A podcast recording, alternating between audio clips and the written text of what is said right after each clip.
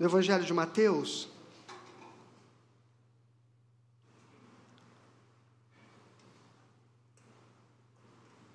capítulo é o capítulo 27.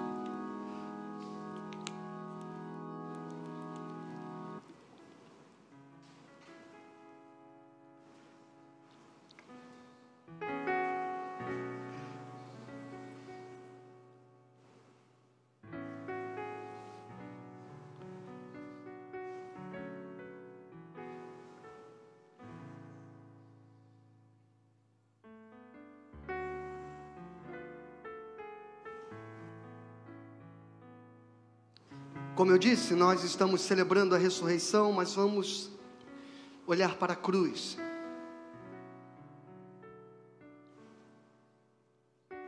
O verso é o 33. Evangelho de Mateus, capítulo 27, o verso de número 33.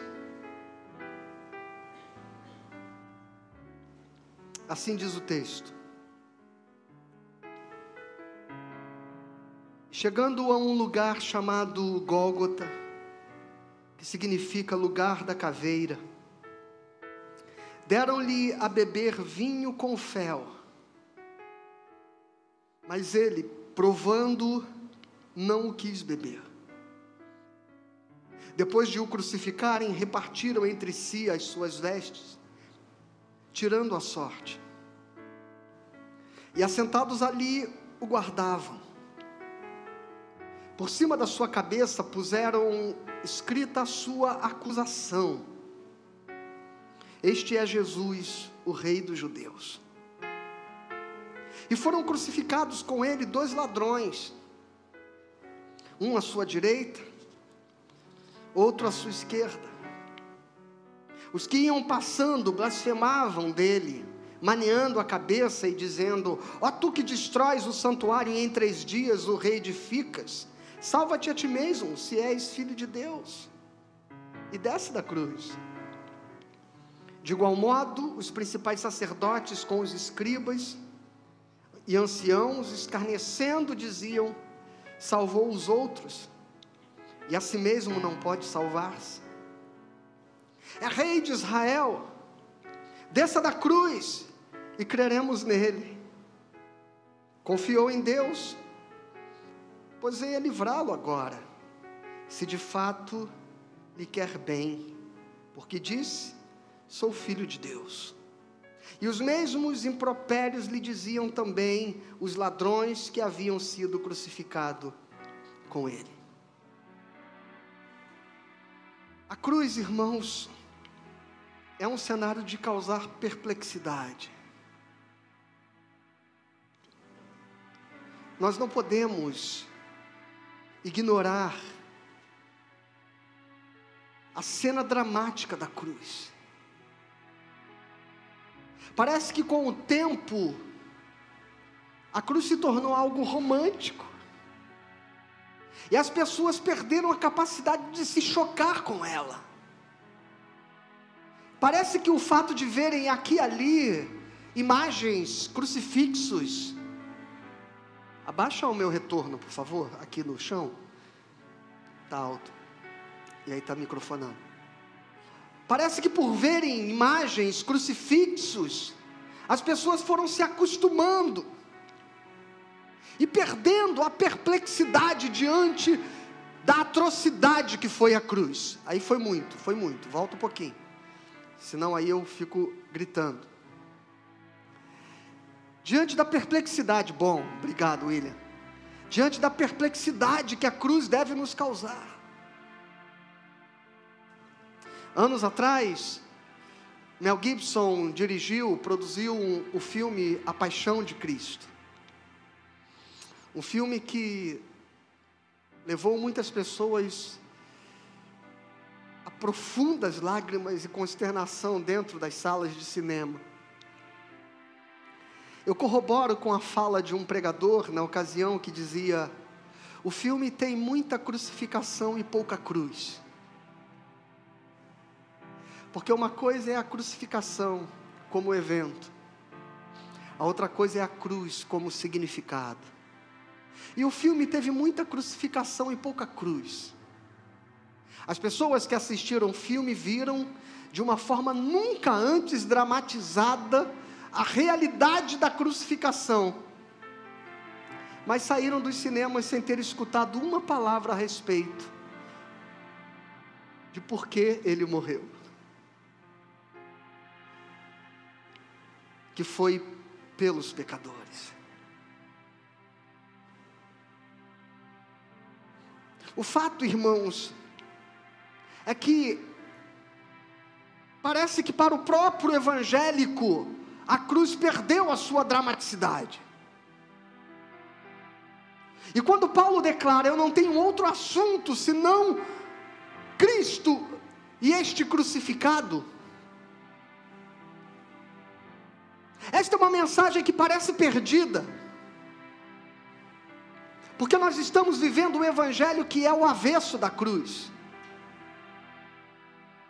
Um evangelho que é controverso. Porque ele perdeu o patos, o impacto, a própria paixão. E ele passou a abraçar um aspecto da cruz, que é a anticruz. O mundo se encanta, por exemplo, com um, um homem bom, inocente, que foi crucificado, injustiçado, traído. Este também é um modo de nós nos afastarmos da verdade da cruz. Jesus não foi crucificado porque era um homem bom e inocente, irmãos. Não crucificam homens bons e inocentes, crucificam homens que são ameaças. Crucificam homens cuja mensagem coloca em xeque aqueles que estão no poder, crucificam homens cuja palavra é capaz de desestabilizar os sistemas, crucificam homens que inquieta aqueles que estão vivendo sobre a égide de um status quo que lhes garante privilégios, crucificam um homem cuja mensagem afronta os religiosos e os seus dogmas perversos, crucificam homens que são subversivos ao ponto de colocarem uma placa na cruz, que é a sua acusação, dizendo: Jesus Nazareno, Rei dos Judeus. Ontem eu assisti uma reportagem no History Channel que especialistas, historiadores diziam: Pilatos debochava de Jesus, ignoravam o óbvio. Aliás, tem muita gente bancando de sábio na televisão, né, aqui e ali, de cientista disso e daquilo, e que ignoram coisas que são óbvias. A cruz levava o escrito os, dos crimes que, a, que o crucificado havia cometido. Jesus Nazareno, rei dos judeus, não era um deboche, não era uma ironia. Jesus Nazareno, rei dos judeus, era uma acusação. Estava o império estava dizendo: este homem está sendo crucificado porque ele ousou dizer-se rei. E como o próprio Caifás disse a Pilatos, nós só temos um rei, que é Tibérios, o imperador de Roma.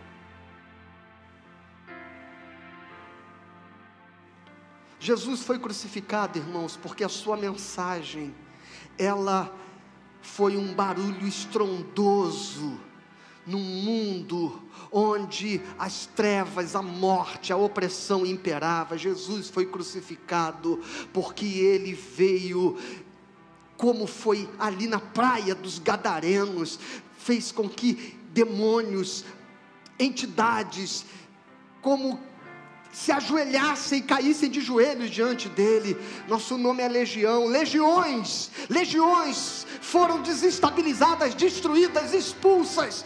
Grilhões foram quebrados. Libertação veio ser feita. Jesus foi crucificado porque ele resplandeceu como luz das trevas e as trevas não o compreenderam.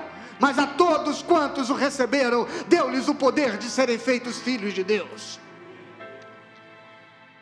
Mas nós estamos vivendo um tempo onde o impacto da cruz e os seus significados estão sendo perdidos. Este texto, este fragmento de texto da crucificação nos traz algumas perspectivas daquilo que insinuavam que Jesus deveria ser. E me parece que é este Cristo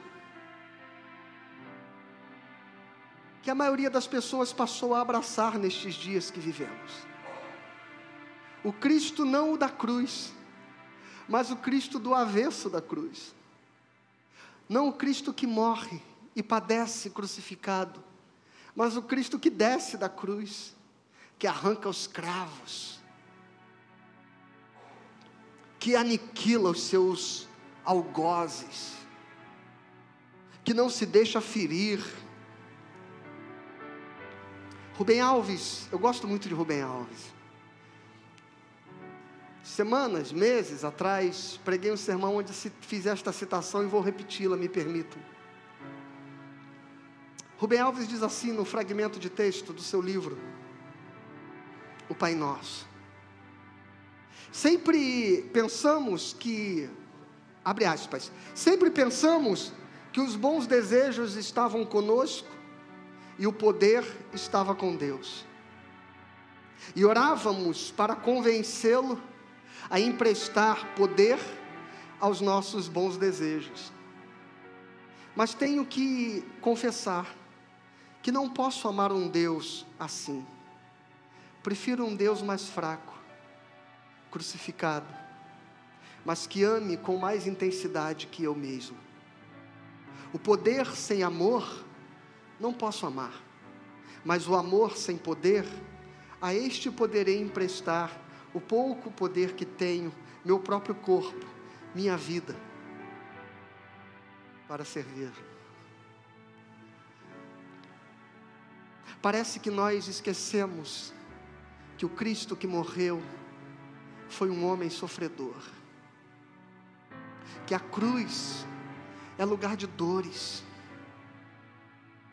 e parece que nós queremos esquecer isso, porque nós preferimos apenas olhar a face poderosa de um Deus para que isso sustente a nossa própria arrogância e soberba.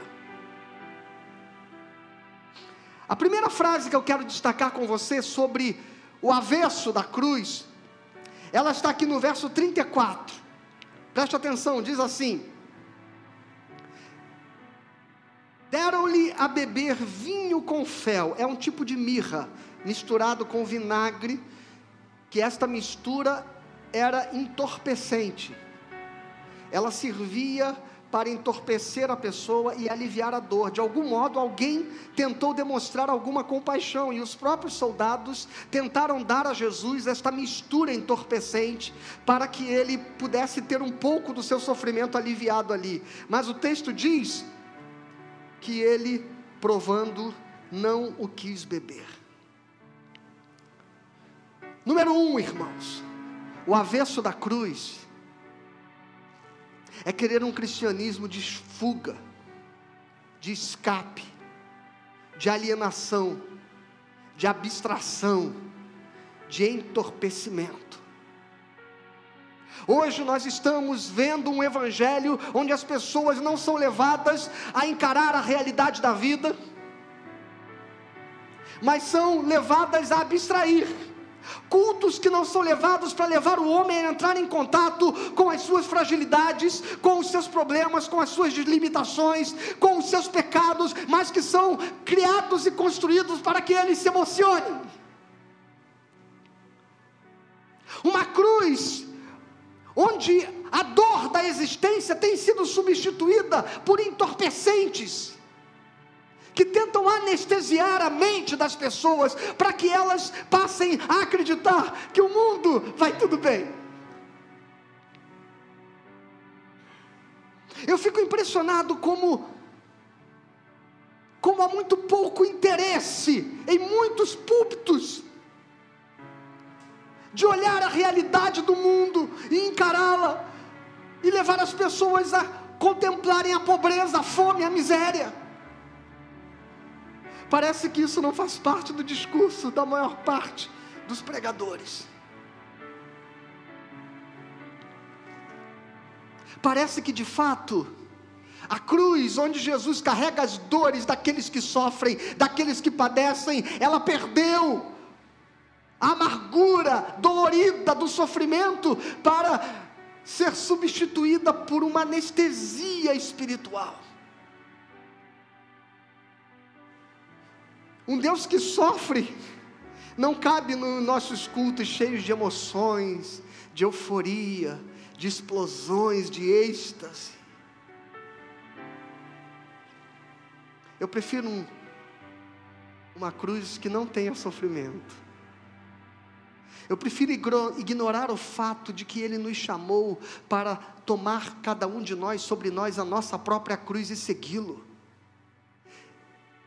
O Evangelho que querem é um Evangelho onde a gente aceita um drink de vinho e fel para nos entorpecer.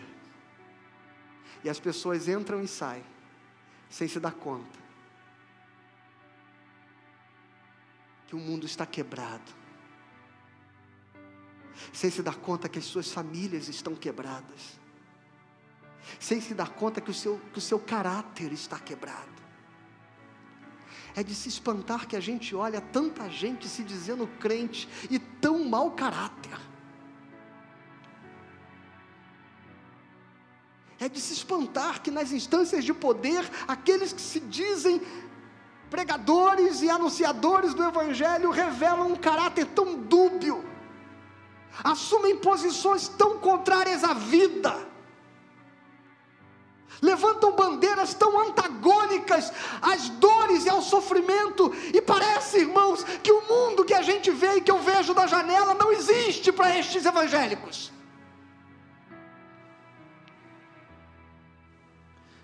presbíteros, que vocês jamais, jamais se permitam ignorar a dor daqueles que sofrem. Que este lugar e que este culto jamais seja permitido a esta igreja, que seja uma proposta alienante, que seja uma proposta de emoções vazias, que seja uma proposta de êxtase e catarses psicológicas, mas que este culto seja um lugar onde nós possamos chorar com os que choram e nós podemos abraçar a dor da existência de cada um, sem nenhum tipo de entorpecimento. Não queremos este evangelho que foge da realidade, que maqueia a realidade, que mascara a realidade. Queremos um evangelho onde as pessoas que entrem aqui possam se mostrar frágeis, fracas, Não queremos bancos cheios de super-homens e super-mulheres, de gente que parece invulnerável, de gente que parece que a espiritualidade os torna quase anjos, de gente que levita, que flutua, de gente que vive em êxtases, de gente que parece caminhar acima da realidade.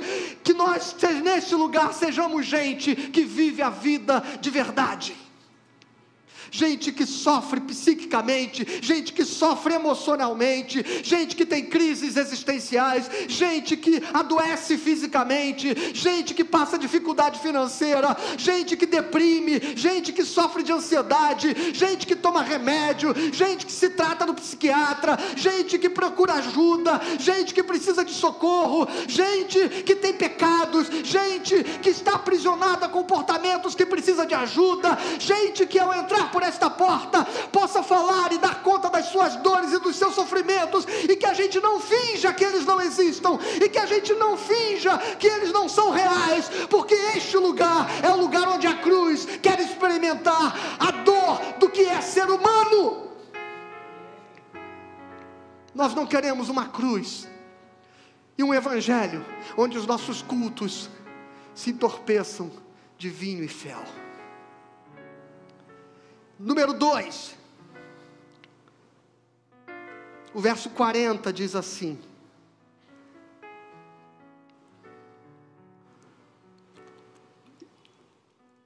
Ó tu, que destróis o santuário, e em três dias o reedificas, salva-te a ti mesmo, se és filho de Deus, e desce da cruz. O avesso da cruz, irmãos, é a gente querer um Deus invulnerável.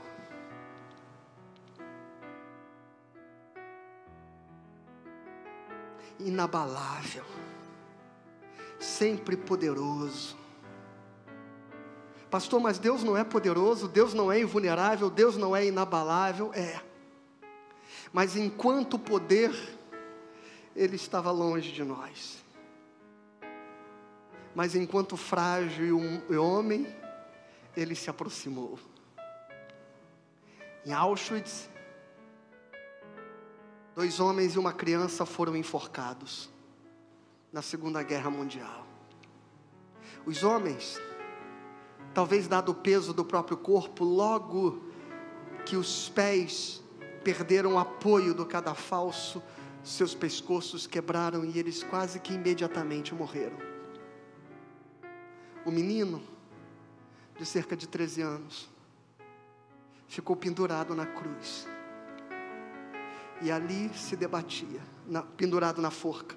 E ali se debatia, diante de todos os confinados naquele campo de concentração que assistiam à sua morte. No meio daquela gente, um homem judeu levanta um grito inconformado: Onde está Deus nesta hora? Que nada faz. E um outro ao lado diz: Deus está ali pendurado naquela forca.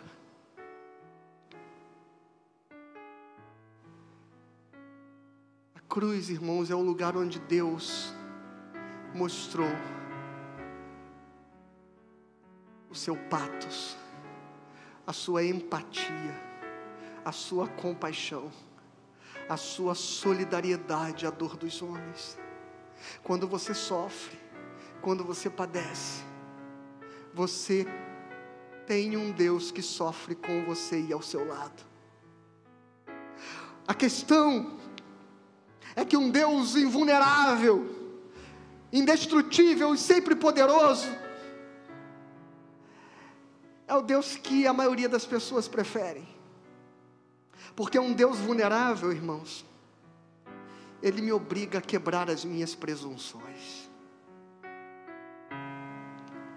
Quando eu vejo um Cristo vulnerável, eu sou convidado a não ter mais nenhuma pretensão e soberba. Quando eu vejo um Deus que se permite chorar, gemer e sofrer a minha dor ao meu lado, eu tenho que me despir da minha arrogância. Eu tenho que descer dos pedestais de vaidade que eu quero viver. Quando eu vejo um Deus que sofre e um Deus que é vulnerável, um Deus que pede ajuda e diz: fica aqui e zelar comigo, porque a minha alma se enche de tristeza. Quando eu vejo este Deus padecendo e sofrendo por mim, toda a minha arrogância deixa de ter amparo. Por isso, preferimos um Deus que não seja capaz de sofrer na cruz, desce da cruz não se permita ser frágil, porque este Deus faz com que os evangélicos sejam o que se tornaram. Gente soberba, gente arrogante, gente prepotente, que olha os outros de cima.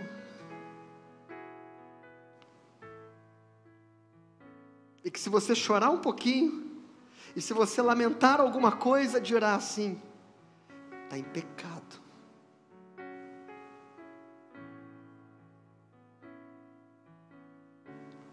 Não tem fé. Um Deus vulnerável, despido, cuspido, zombado, escarnecido, nu. Ele não me permite ter preconceitos. não me permite apontar o dedo, debochar das pessoas, zombar delas. Por isso preferimos o avesso da cruz. Preferimos um Deus que desce da cruz. Um Deus que olha na cara daqueles que zombam dele e que os castiga, que os pune. Um Deus que faz fogo descer do céu e consome. Queremos aquele Deus, a gente prefere aquele do Velho Testamento, que quando zombaram do profeta, uma ursa veio e engoliu os meninos. A gente quer esse Deus. A gente quer dizer que o cara que fez uma música e que debochou de Deus vai morrer, porque vai sofrer o castigo de Deus.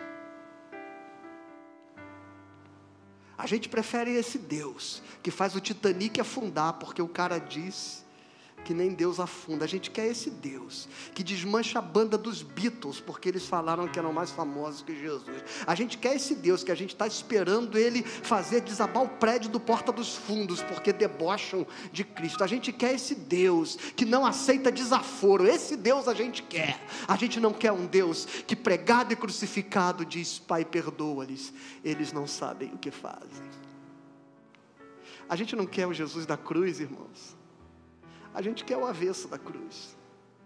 Porque parece que este Deus presunçoso favorece um pouco mais o tipo de religião que a gente quer viver e quer ter.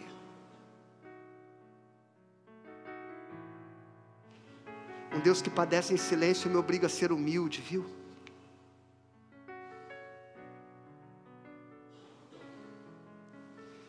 Me obriga a ser resiliente,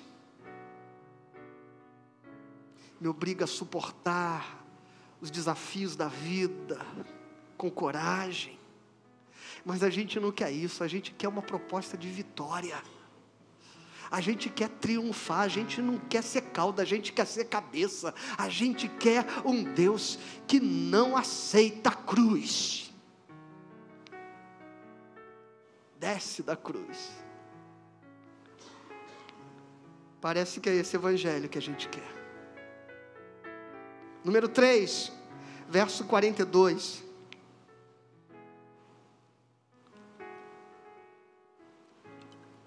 Salvou os outros, e a si mesmo não pode salvar-se. É rei de Israel, desça da cruz e, crer, e creremos nele. Eu quero ficar só com a primeira parte salvou os outros e a si mesmo não pode salvar-se. Na cruz, Jesus diz que ele veio para dar a vida. Ele veio para isso mesmo, para salvar os outros e não a si mesmo. Ele veio para isso mesmo, para morrer, para que eu e você tenhamos vida. Ele veio para isso mesmo. Mas se a gente abraçar esta cruz, não vai ter lugar para o nosso evangelho egoísta, onde a gente quer ser abençoado, onde a gente quer ser curado, onde a gente quer prosperidade, onde a gente quer triunfar, onde o que a gente quer é vencer. Se a gente abraçar um Deus que não salva a si mesmo, a gente vai ser convidado a abrir mão dos nossos próprios desejos em favor do outro. A gente vai priorizar a esposa. A esposa vai priorizar o marido. A gente não vai ficar disputando poder, espaço na igreja. Viu, presbíteros? Porque a cruz que vocês estão sendo convidados a abraçar como presbíteros é o lugar de vocês pensarem nas pessoas e não em si mesmos.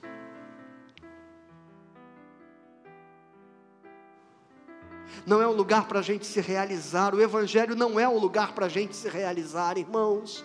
O Evangelho não é um lugar para a gente ter sucesso, o Evangelho não é um lugar para a gente ter prazer e alegria, o Evangelho é um lugar para a gente servir.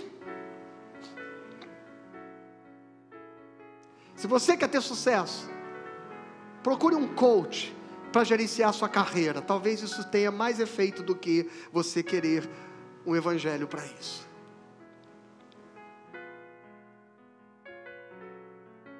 Mas a gente quer o avesso da cruz. Salva-te a ti mesmo. Não é que parece que essa é uma proposta melhor? Salva-te a ti mesmo. Venha para a igreja resolver os seus problemas. Entra e saia desse culto para ser abençoado.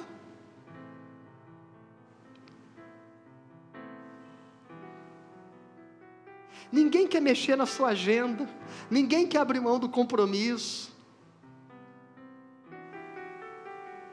Ninguém quer sacrificar nada. Ninguém quer sofrer nada. Ninguém quer perder nada. A gente quer salvar o nosso. Como diz o bom ditado popular, nós queremos o evangelho do farinha pouca, o meu.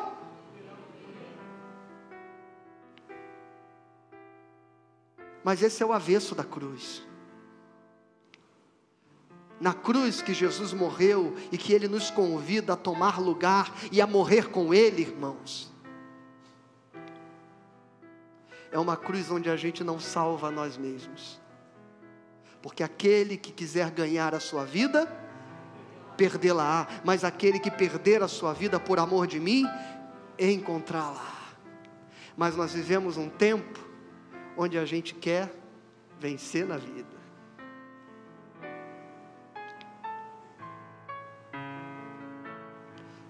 Que o Evangelho pode fazer por mim? O que a igreja pode fazer por mim? O que o pastor pode fazer por mim? E se o pastor não fizer, ou falhar, ou faltar, o aniversário,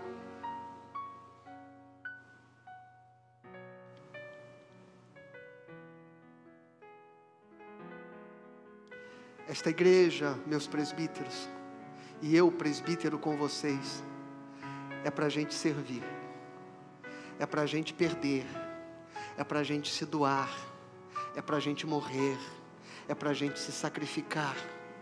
Esta igreja não é para a gente exercer poder, não é para a gente ser líder, não é para a gente ter privilégios. Esta igreja não é para salvar a nós mesmos.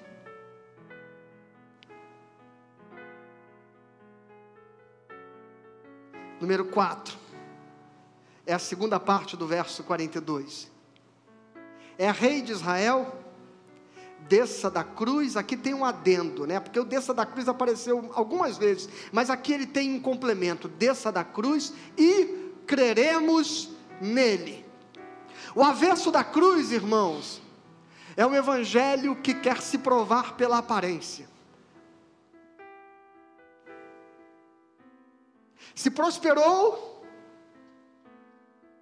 é um crente abençoado. Se deu tudo certo, é um crente que tem muita fé. Se ficou curado, é muito espiritual. Se teve câncer,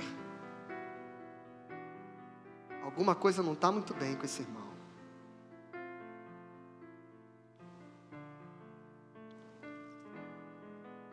Se está de carro novo, Jesus é bom. E o evangelho que está sendo vendido aí é o evangelho onde a gente mostra para o mundo que Deus, o nosso Deus, é poderoso quando a gente ostenta poder tem gente que ficou orgulhoso. Agora temos ministros crentes, temos juízes crentes, temos presidente crente, temos governador crente, temos prefeito crente, e a gente fica orgulhoso por um evangelho que parece que a gente quer ostentar poder, prestígio, glamour, para a gente ser relevante. O evangelho relevante é o evangelho que é capaz de morrer e ressuscitar pelo poder de Deus e não pela glória do mundo. Jesus não se tornou relevante porque se entrou no trono de Herodes, porque assumiu o poder de Pilatos, porque tomou o, o controle do sinédrio. Jesus se tornou relevante porque morreu para salvar os pecadores. A igreja se tornará relevante quando ela querer parar, quando ela deixar de querer ostentar poder e passar a viver debaixo do poder do Espírito Santo de Deus, da autoridade do poder de Deus. Cristo não é glorificado, irmãos, quando nós triunfamos, prosperamos, ou quando nós somos maioria, ou quando nós ascendemos ao poder. Paulo diz: Cristo é glorificado na minha vida, quer pela minha vida, quer pela minha morte, porque qualquer coisa que acontecer comigo será para a glória de Deus.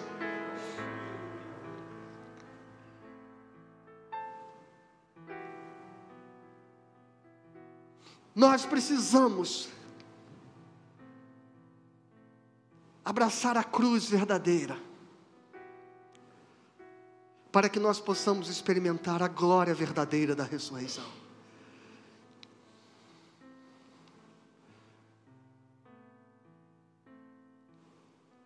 Nós precisamos abraçar o Evangelho verdadeiro, para que o Cristo vivo volte a se manifestar entre nós. Estas frases, irmãos, elas são o avesso do que a cruz foi. Mas parece que o Cristo que hoje abraçam é este que desceu da cruz, que salvou a si mesmo,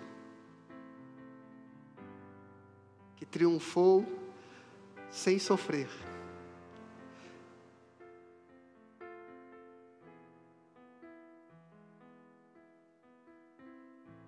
Se você quer viver com Cristo, morra com Cristo. Pense nisso. E que Deus abençoe você. Feche teus olhos.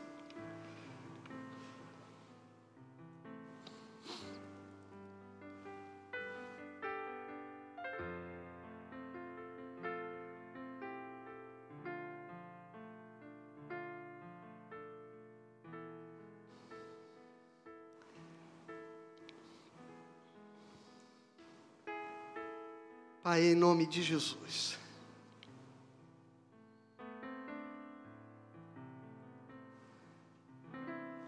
Nós queremos voltar a um evangelho daquele onde nós cantávamos a canção Rude Cruz. E onde a gente dizia assim: Eu amo a mensagem da cruz, até morrer eu a vou proclamar. E levarei eu também a minha cruz até um dia por uma coroa eu trocar. Aquele que quer vir após ti, ó Pai, que negue-se a si mesmo, tome a sua própria cruz e siga. E que nesta noite, neste lugar, nós possamos voltar à cruz. Não esta cruz, do glamour evangélico, mas aquela cruz onde o Senhor deu a sua vida por nós. Que nós abracemos esta verdade, esta mensagem, no nome santo de Jesus. Amém.